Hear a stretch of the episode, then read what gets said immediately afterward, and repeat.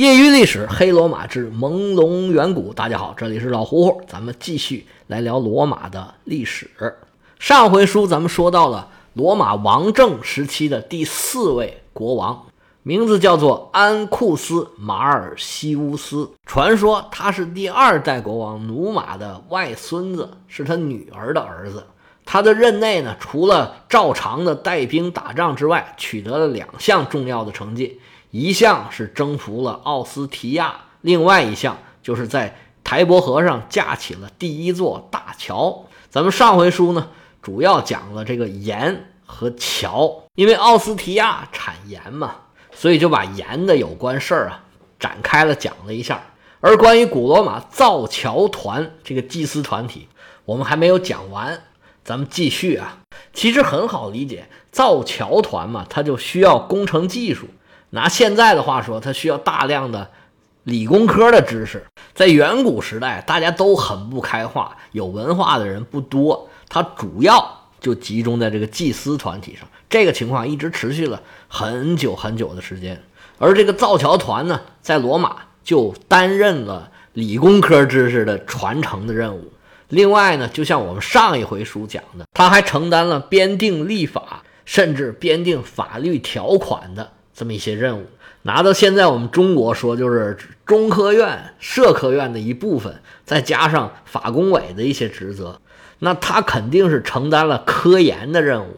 咱们以前曾经提过，罗马在战争中啊，工程是非常重要的。罗马人行军打仗的过程中，哪怕在一个地方他只住一天，他也要在几个小时之内修筑好坚固的营盘，让敌人没有机会来偷袭。让自己的士兵啊能够安心休息。而在战争过程中，罗马军队挖战壕、修那种土墙、制造工程用的那种云梯呀、箭塔呀、什么工程锤呀、投石机呀，罗马人跟他们的对手相比起来，他们做这些事情啊，做的是又快又好。所以在战争中啊，一旦陷入这种僵局，在持久战里面，罗马一般都会有很大的优势。如果你从这个角度来看，那么这个造桥团肯定是功不可没的。拉丁语里面的造桥团读作 b o n d i f i c e s 在现代意大利语里面，这个 b o n d i f i c e s 是教皇的一个说法，因为教皇有很多种说法。而在拉丁语里面呢，这个 Pontifices 是牧师的意思。这个说明呢，后面的牧师啊和基督教的某些神职人员，他接替了。原来造桥团的这一些职责，我们再来说说造桥团里面造的这个桥，在拉丁语里面，这个 bones p o n s 就是桥的意思。到现在，很多拉丁语系的这个语言里面都有这个词根的差不多的意思。不过呢，在最古老的拉丁语里面，这个 bones 其实是道路的意思，而这个 bondifices 就这个造桥团呢，其实是修路者。这个意思，我们这么看可能就会有点新的理解了。他们最开始啊，应该不把这个桥看成跟其他路啊有什么区别。所谓逢山开路，遇水叠桥，开始的理解，这种桥只是说在水上搭一条路而已。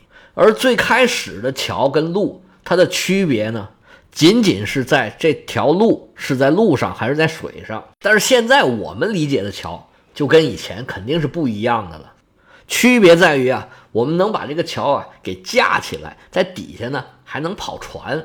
老胡胡所在的城市呢，就是珠海，有一个名胜古，那不是古迹了，就是一个新的名胜，就是港珠澳大桥。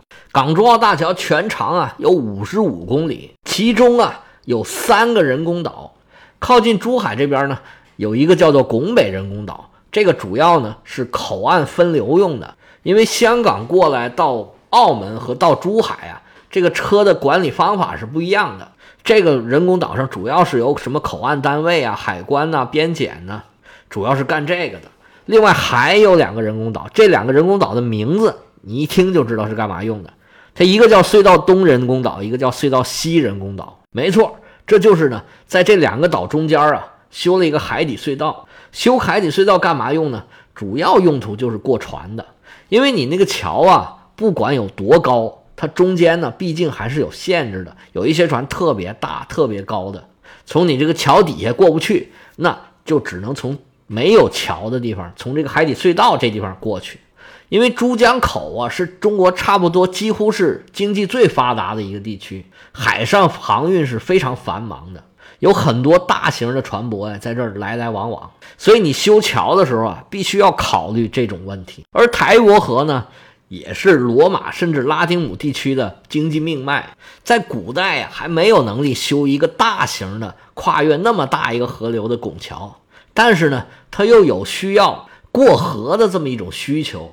那造桥团干嘛呢？就只能说我修一条平着的桥，就贴着水面修一座桥，该运东西的就给运过去，该走路的就走过去。用完了呢，你这桥就得赶紧给拆了，省着碍事儿。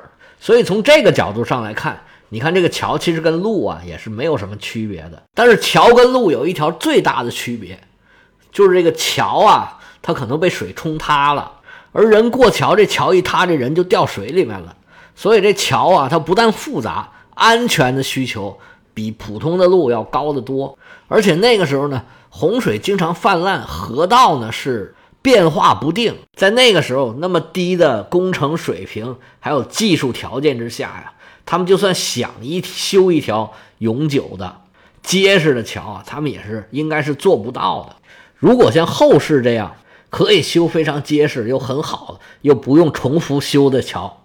你就不要修到敌人那边去就得了嘛，你就在自己的范围内修桥嘛。要不呢，你就把着，你就派守军在那守着，或者等敌人来了，你就把它拆了，等打完仗再给它修回去，那不是也是一样的吗？还是因为啊，当时就是没有办法修好的拱起来的，能让桥过去，能让船过去的这种桥。我们说了盐，说了这个桥，我们再来看看它这两件事儿到底是不是。真的，这个传说跟史实啊，到底有什么关系？传说里这位安库斯王呢，是征服了奥斯提亚。其实呢，奥斯提亚从开始啊，应该算是一个罗马的殖民地，或者叫做飞地。因为从当时的条件来看啊，奥斯提亚实际上离罗马还挺远的。奥斯提亚离罗马还有二十多公里，其实比阿尔巴隆加还要再远一点。但是不同的是呢。奥斯提亚应该跟罗马呢是一起发展起来的。咱们以前讲罗马的自然条件的时候啊，曾经讲过罗马为什么能够成为一个商贸城市，咱们这就不重复了。奥斯提亚呢是罗马发展的一部分，他离开罗马他也没法发展，罗马离开他也是很受很大限制。而且罗马从开始发展的时候就特别注重一件事儿，就是特别注重他政权的这个叫做议员性。所有被罗马征服的城邦，不管你有多少个神，你有多少个佛，你原来是几头政治，这都不管。你呀，可以把家里面的人，把整个这个贵族全都迁到罗马城来，但是你要服从罗马的这一套玩法，服从罗马的政治制度和政治体系。你可以加入元老院，你可以在这套体系里面呢有发言权，但是你不能另搞一套。从罗马到奥斯提亚大概二十公里的距离，这里边啊，当时有很多这个小的政权，其实就是一些小村庄吧，一个氏族啊、部落的聚居地。罗马在发展的过程中啊，慢慢的把周边的这些小城镇啊，基本上都是慢慢的征服了。到他这儿征服到什么程度也不好说。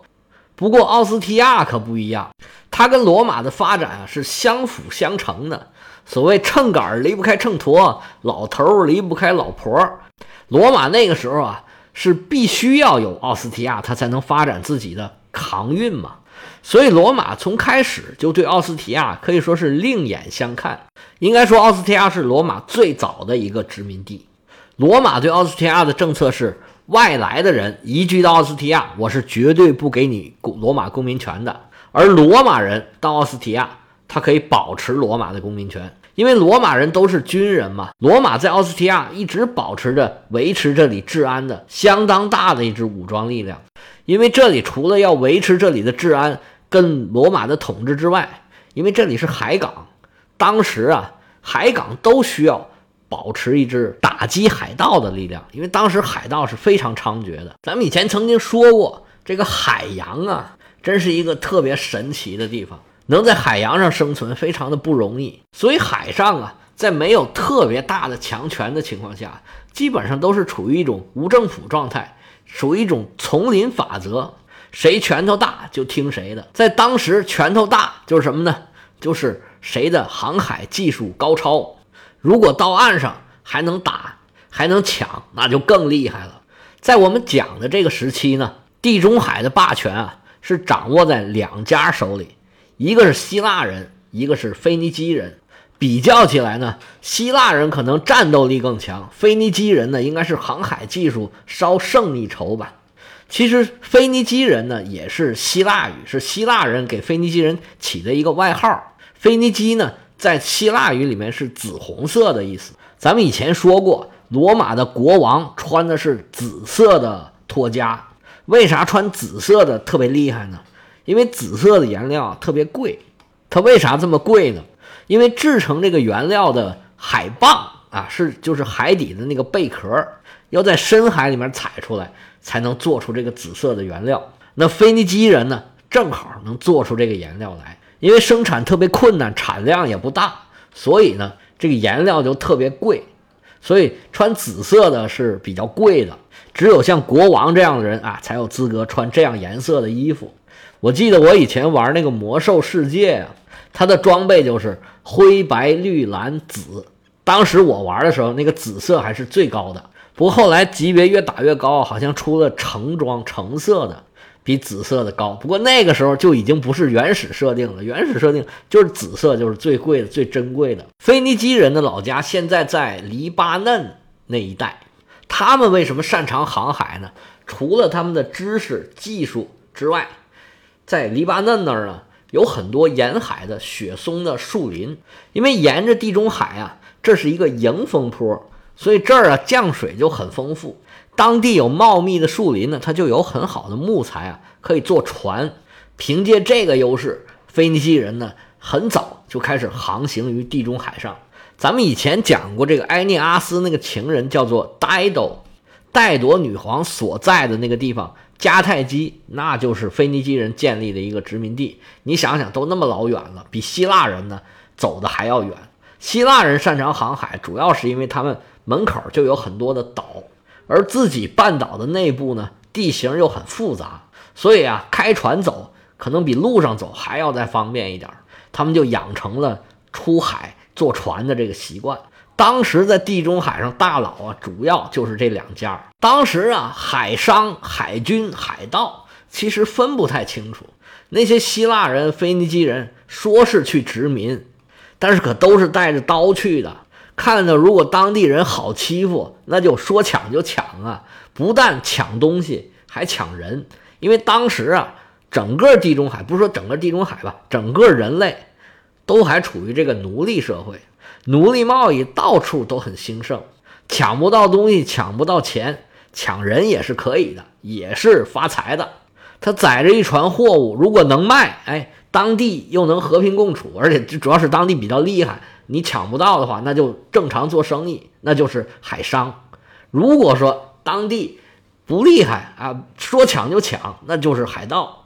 而这些海商和海盗，他为了保护自己国家或者自己氏族啊、部落他们自己的利益的话，他反击别的海商和海盗，那他就是海军。人就是同样一帮人，那么叫法不一样啊，主要是跟他们干的事儿不太一样。他们这帮人呢，就是一套班子，三块牌子，干什么时候就把那块牌子给挂上就行了。而殖民是什么意思？就是这地方的人呢，不把我们赶走，就不把他们这些海商也好啊，海盗也好啊，海军也好啊，不把他们赶走，或者说呢，直接就赶不走，他们就在这儿赖着了。而且呢，长期从这儿到他们家乡往来，或者说从这儿到别的地方。做生意呢还有利可图的话，他们就在这儿啊建立自己的居民点儿，就在这儿长期住下来了。时间长了以后呢，这地方就变成他们的殖民地了。实际上，后世的西方殖民者呀，用的也是这样一套逻辑。他们的殖民呢，都是像希腊人和腓尼基人一样，他是先带着刀下去的。我要是能征服，我就彻底征服你们，你们全都是我的奴隶。我要征服不了，哎，再跟你们谈，哎，我们到底怎么做生意，怎么来往？不过呢，也有像罗马这样的人，非常的横，你上岸我就给你打回去。他们没办法在这殖民，也就只能在这建个什么办事处啊，建个分公司啥的，只能老老实实守他们的规矩，守人家本地人土著人的规矩。在希腊神话里有很多啊。劫持公主的事情，有很多研究希腊神话的学者呀，他就分析，其实这个就是神话对当时历史的一种变相的记载。咱们以前经常讲，当历史变成传说，当传说变成神话，有很多劫持妇女的神话，可能就是当时的历史变成的。我们举个例子啊，就比如说大家可能都知道这个神话，就是一个叫欧罗巴的腓尼基公主。这欧罗巴公主啊，长得特别漂亮。那宙斯呢，啊，就动了邪念了。宙斯就变成一头牛，大白牛，跑到这公主旁边了。这公主看这牛，哎呀，太漂亮了，结果就骑在牛背上了。然后这牛呢，开始还慢慢的走，后来溜达溜达溜达，揉就下海里面，往往欧洲跑了。这欧罗巴原来在亚洲，他不是在腓尼基吗？在黎巴嫩那边吗？那跑到欧洲，那整个欧洲那边呢？就都叫做欧洲了，欧罗巴洲。这欧洲呢，就就此得名。这个神话呢，你一听就是扯。有哪个公主喜欢牛啊？还爬到牛背上去了？那牛背，大家试一试，那牛背可不好爬呀。那牛要是发起疯来，那跑起来呀，这人就得颠下来。它一点也不稳。骑马是比较稳的，牛是特别不稳的。还有一个神话故事，这个故事的男主人公还是宙斯。女主人公呢叫做伊俄，伊俄呢据说是俄阿尔戈斯这边的一个公主，是在希腊这里。然后呢，因为长得漂亮嘛，又被宙斯给盯上了。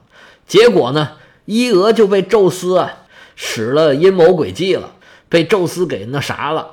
结果呢，这事儿呢被宙斯的老婆赫拉给知道了。结果呢，赫拉她拿宙斯没办法，只能报复宙斯的这个情人。结果呢。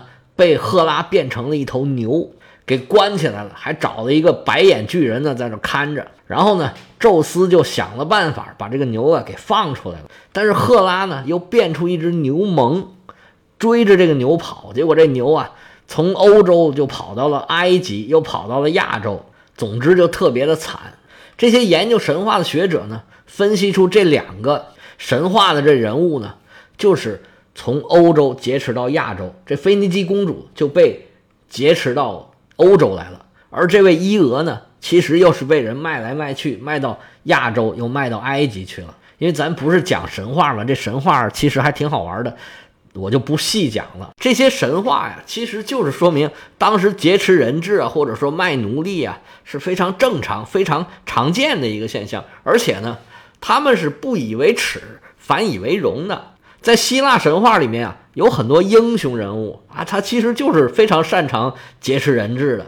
但这些人呢，被他们是当做英雄来崇拜的。比如说啊，咱们都可能听说过特修斯之船，这里面那个特修斯啊，其实就是雅典的国王。这位老兄啊，其实就是一个劫持人质的惯犯，引发特洛伊战争的那位最大的大美女海伦，其实最开始就是他给劫持的。后来呢，特修斯到了地府里头，竟然想劫持冥王的妻子，叫帕尔塞福涅。当然了，最后劫持帕尔塞福涅这事儿呢没成。不过你看，就这么一个人，雅典人还把他当做英雄一样来崇拜，就说明在当时的人看来，劫持人质这事儿啊，不算什么大不了的事情。甚至呢，你能劫持人，哎，这是一个好事，是英雄行为。我们说这些呀，主要原因是想说。在当时啊，什么海商啊、海军啊、海盗啊，其实分的不是很清楚，所以那个时候呢，沿海地区啊，都需要保持很高的警戒，保持比较高的武力值。那么奥斯提亚是在海边的，所以罗马呢一直在这儿加强了他的武力，加强了他的警戒。咱们想说的是这个事儿。那么到底这个事儿跟这个国王有啥关系呢？今天的时间不够了，我们下回再接着说。有对西方历史感兴趣的朋友，可以加我老胡胡的个人微信：乐奥老喝芜湖喝芜湖 y y l s。老胡胡的全拼，业余历史的简拼。我们下次再见。